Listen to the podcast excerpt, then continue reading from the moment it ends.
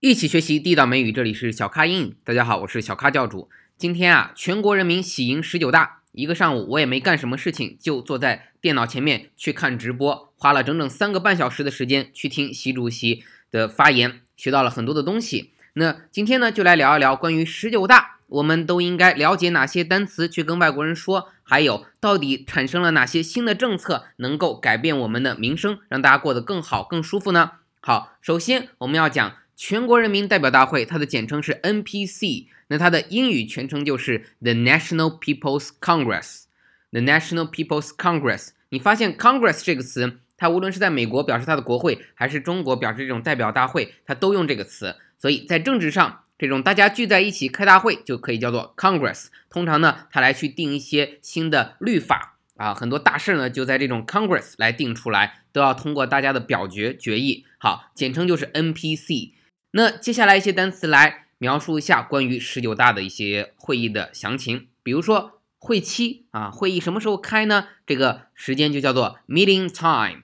meeting time 很简单，是吧？meeting 的 time 开会的这个时间。那会议呢都要有一个 agenda。agenda 什么意思？就是一个计划，也就是我们常说的议程。所以会议议程就是什么？conference agenda。conference agenda 会议议程。那会议议程说出来之后呢，就要有代表来参加，就是我们常说的人大代表，他们来了，那他们就是与会者、参会者。那英语怎么说呢？叫做 participant，participant 就是参会代表，participant 参会代表。那他们来参加之后呢，这个会议上就会有一些焦点，焦点怎么说？focus。国外有一个电影叫做 Focus，推荐大家去看一下啊。所以聚焦在哪些事情上呢？首先就是脱贫攻坚。脱贫攻坚怎么说呢？Poverty 表示贫穷，那 Poverty alleviation 什么意思？就是让这个贫困呢缓解，所以 alleviation 就是让它缓解、缓冲、缓和的意思。Poverty alleviation 就是脱贫攻攻坚，让很多穷人呢不要再穷了，是吧？慢慢的富起来，走向小康社会。那还谈什么呢？谈了政治体制改革，英语怎么说呢？叫做 political restructuring。Political restructuring 就是政治的重新的结构、重新的塑造，哎，所以就是我们说的政治体制改革。那还讲了什么呢？Reform of state supervision system，国家监察体制改革。Reform of state supervision system，supervision 就是去监察，比如说我们常说的这种检察官，前一阵看的《人民的名义》，那他们就在监察系统下，是吧？不要出现这种老虎啊，贪官污吏。好，那 reform 什么意思？就是重新去塑造、重新去改革、重新去形成这样的一个监察的系统，哎，所以叫监察体制的改革。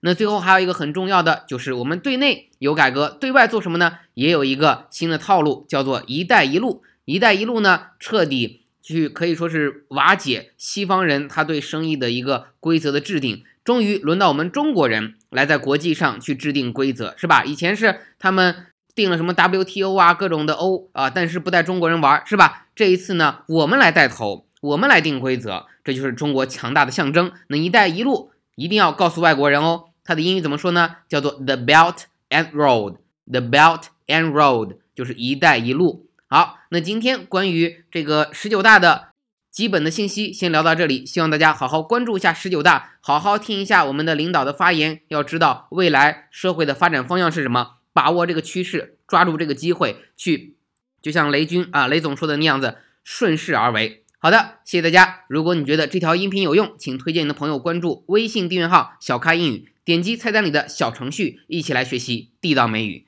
我们下期见。